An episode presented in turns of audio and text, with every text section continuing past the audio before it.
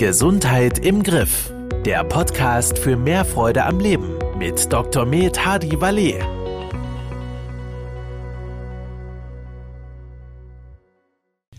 Herzlich willkommen zu unserem Podcast Gesundheit im Griff.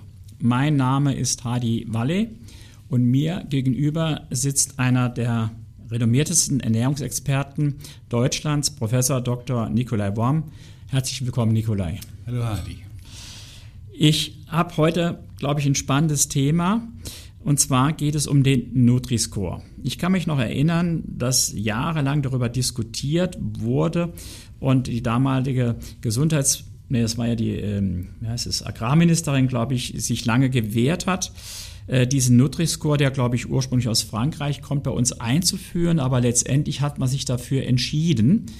Ähm, mit all seinen Vor- und Nachteilen. Und äh, es ist zwar eine freiwillige Kennzeichnung, aber mir fällt schon auf, dass immer mehr äh, Produkte im Markt erscheinen, auf denen diese Skalierung ABCD, diese farbliche Kodierung über ja gut oder schlecht, sage ich mal einfach beim Lebensmittel auftaucht.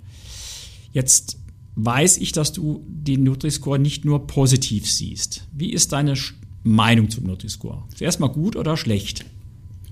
Ich persönlich halte es für eine Katastrophe, dieses Instrument einzuführen, weil es aus meiner Sicht viele Menschen dazu verführen wird, gerade diejenigen, die wenig Wissen haben, die falschen Nahrungsmittel auszuwählen.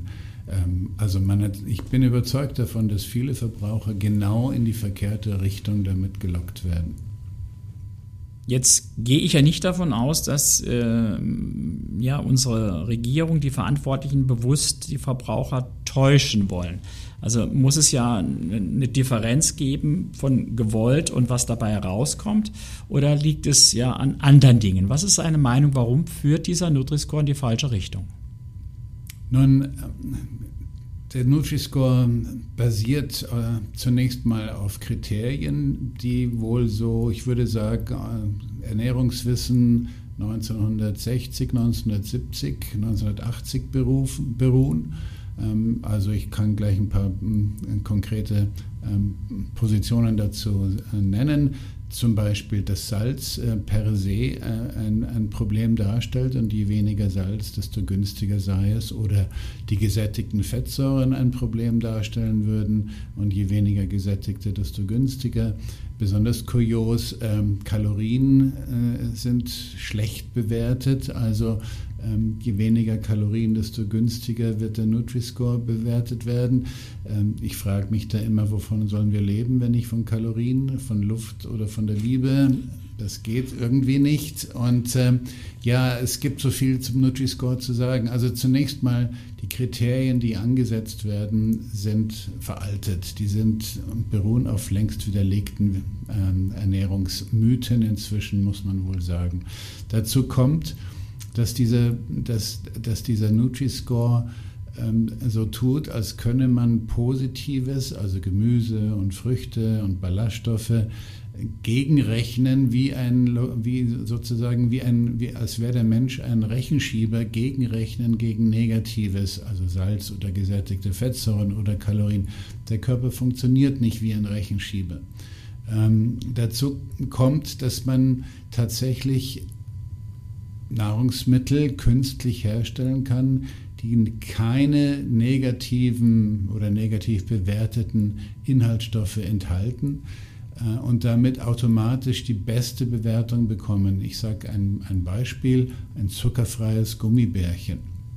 Das enthält keine negativen Bestandteile, also kein Salz, ähm, keine gesättigten Fettsäuren und, äh, und keine Kalorien und kriegt ein dunkelgrünes A, beste Bewertung, obwohl es besteht aus Gelatine, der minderwertigsten, dem minderwertigsten Protein, und ansonsten aus Farbstoffen, Aromastoffen und Zucker beziehungsweise aus, mit Süßstoff angereichert. Das kriegt ein grünes A. Im Gegensatz dazu ähm, eine dunkle Schokolade ähm, kriegt äh, die schlechteste Bewertung.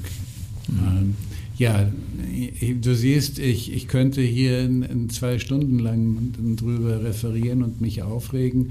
Äh, es ist einfach ein sehr, eine sehr komplexe Geschichte und ich fürchte, so als Zuhörer wird man auch nicht alles so leicht nachvollziehen können. Ja, also du, du sagst ja, er beruht auf äh, Ernährungsempfehlungen, äh, die veraltet sind. Und in einem anderen Podcast haben, hast du ja schon mal klargestellt, dass gesättigte Fette per se nichts Böses sind, in Anführungszeichen. Das kann ich unseren Zuhörern nur empfehlen, sich diesen Podcast anzuhören. Äh, da wird man, glaube ich, schon einiges ähm, anders sehen, was dann tierisches Fett etc. angeht. Aber jetzt äh, hast du auch noch gesagt, äh, Salz wird ja noch so schlecht bewertet. Ja, wie ist denn das jetzt mit dem Salz? Also die großen neuen Bevölkerungsstudien aus der, aus der ganzen Welt, die in den letzten Jahren veröffentlicht wurden und auch zusammenfassende sogenannte Meta-Analysen haben eigentlich gezeigt im, im, im Gros, dass die Menge Salz, wie wir sie in Deutschland zurzeit konsumieren, also etwa 10 Gramm pro Kopf am Tag, dass das die Menge Salz ist, die mit, die, mit der niedrigsten ähm, kardiovaskulären, also Herz-Kreislauf und Gesamtsterblichkeit einhergeht. Wenn man niedriger geht in Richtung, wie die äh, Empfehlungen lauten, also runter auf 5 Gramm oder 4 Gramm Salz am Tag, steigt die Wahrscheinlichkeit für kardiovaskuläre Erkrankungen, Herzinfarkt, Hirninfarkt, Sterblichkeit. Und natürlich auf der anderen Seite, wenn man sehr viel mehr davon äh, konsumiert, dann steigt auch das Risiko. Wir scheinen mit unserem derzeitigen Salzkonsum in dem sichersten Bereich zu liegen. Und jetzt frage ich mich, ähm, wie kommt man dazu zu empfehlen, möglichst wenig Salz zu konsumieren? Das sei besonders sinnvoll. Ja, das frage ich mich auch. Ähm, wahrscheinlich hat man ja früher behauptet, so viel Salzkonsum macht hohen Blutdruck etc. etc. Und dass es da noch herrührt. Ja, genau. Also das ist dieser Mythos.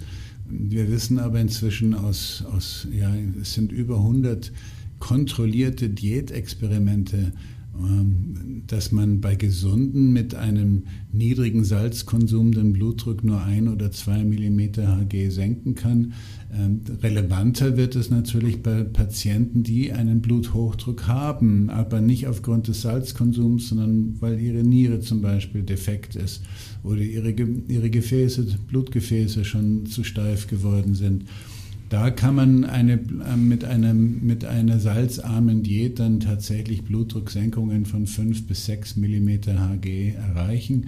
Auch nicht gerade äh, äh, übermäßig viel, aber da ist es zumindest ja, eine gewisse Relevanz, über die man diskutieren kann. Aber bei gesunden Menschen spielt die Höhe des Salzkonsums offensichtlich überhaupt keine nennenswerte Rolle. Okay, das heißt also, dieses negative Bewerten von Salz ist eher schlecht. Und ich glaube mich auch zu erinnern, hast du ja auch gesagt, zu wenig Salz ist auch schlecht. Gerade bei älteren Menschen, die kriegen dann oft auch äh, Kreislaufprobleme. Und ich glaube, nicht umsonst gab es früher die Salzfürsten, war Salz so wertvoll wie Gold, weil es ist für uns lebensnotwendig.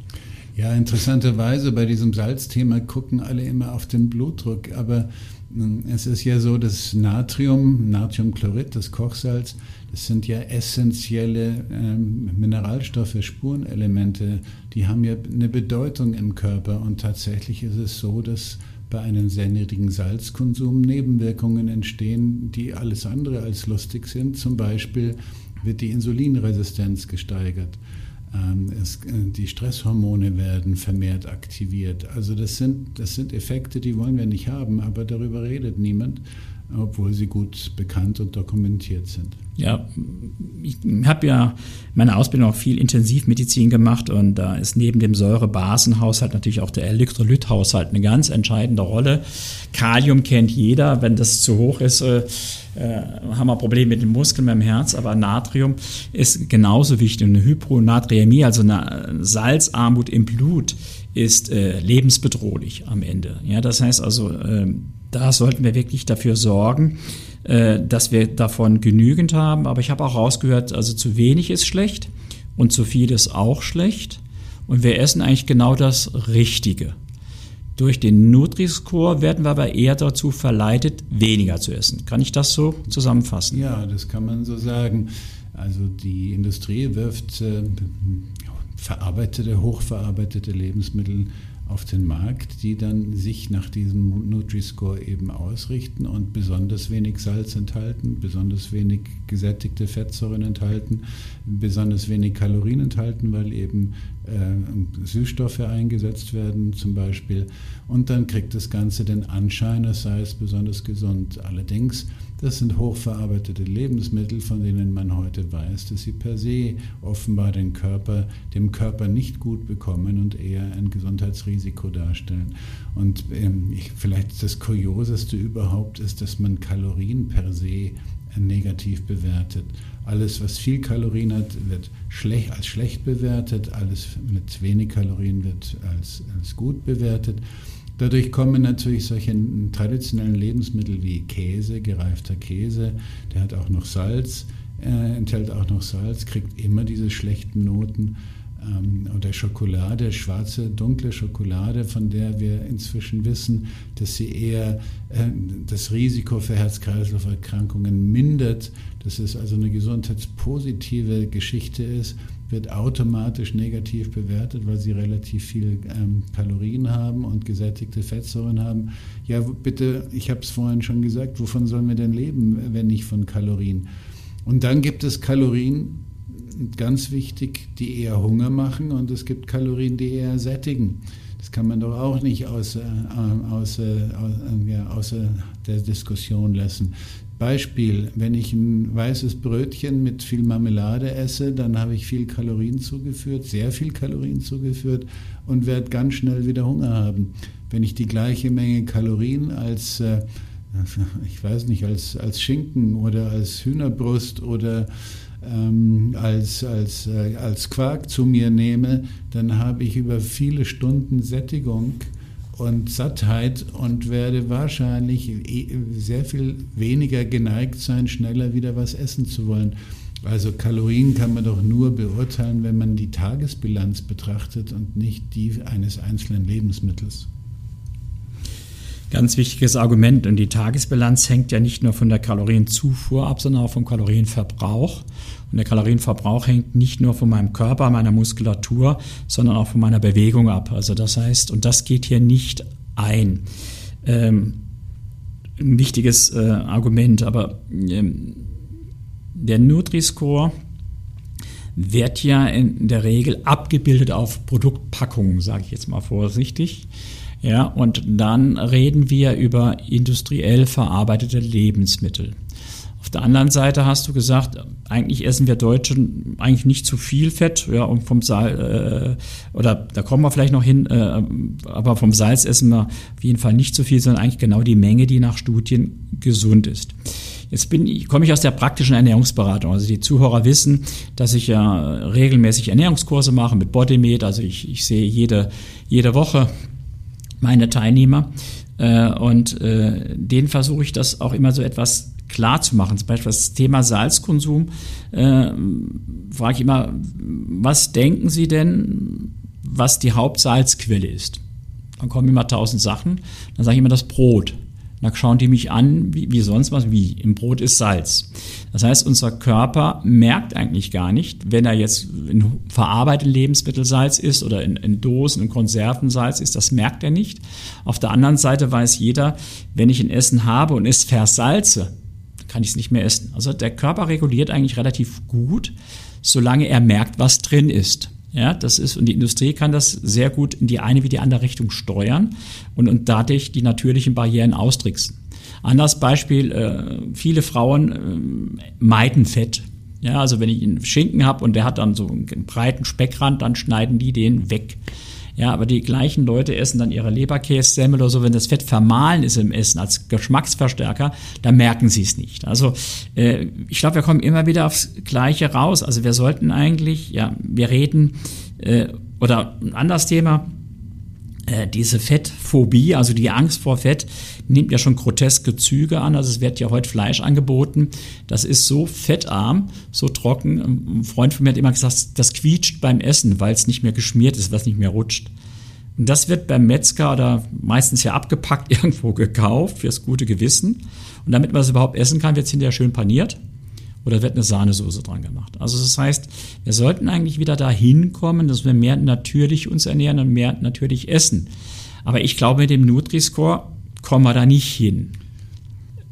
Mal ganz provokant, was wäre denn eine gute Alternative zum Nutri-Score? Ja, es, es gibt ähm, ein sehr viel älteres Kriterium, das, ist, das nennt sich das NOVA-Kriterium, das stammt von brasilianischen Ernährungsforschern. Die haben eine Einteilung gemacht nach hochverarbeitet, weniger verarbeitet und naturbelassen. Und das erscheint mir viel einfacher, viel sinnvoller und äh, ich könnte mir vorstellen, dass das auch viel, ähm, für Verbraucher viel besser nachzuvollziehen ist. Also Nova-Kriterien statt Nutri-Score. Würde aber der Industrie wahrscheinlich Schwierigkeiten machen, weil ja hochverarbeitet, nehme ich an, dann schlecht wäre. Genau, das ist nicht im Sinn der Industrie, deswegen wird es auch wohl nicht entsprechend gefördert und, und in die Öffentlichkeit gebracht.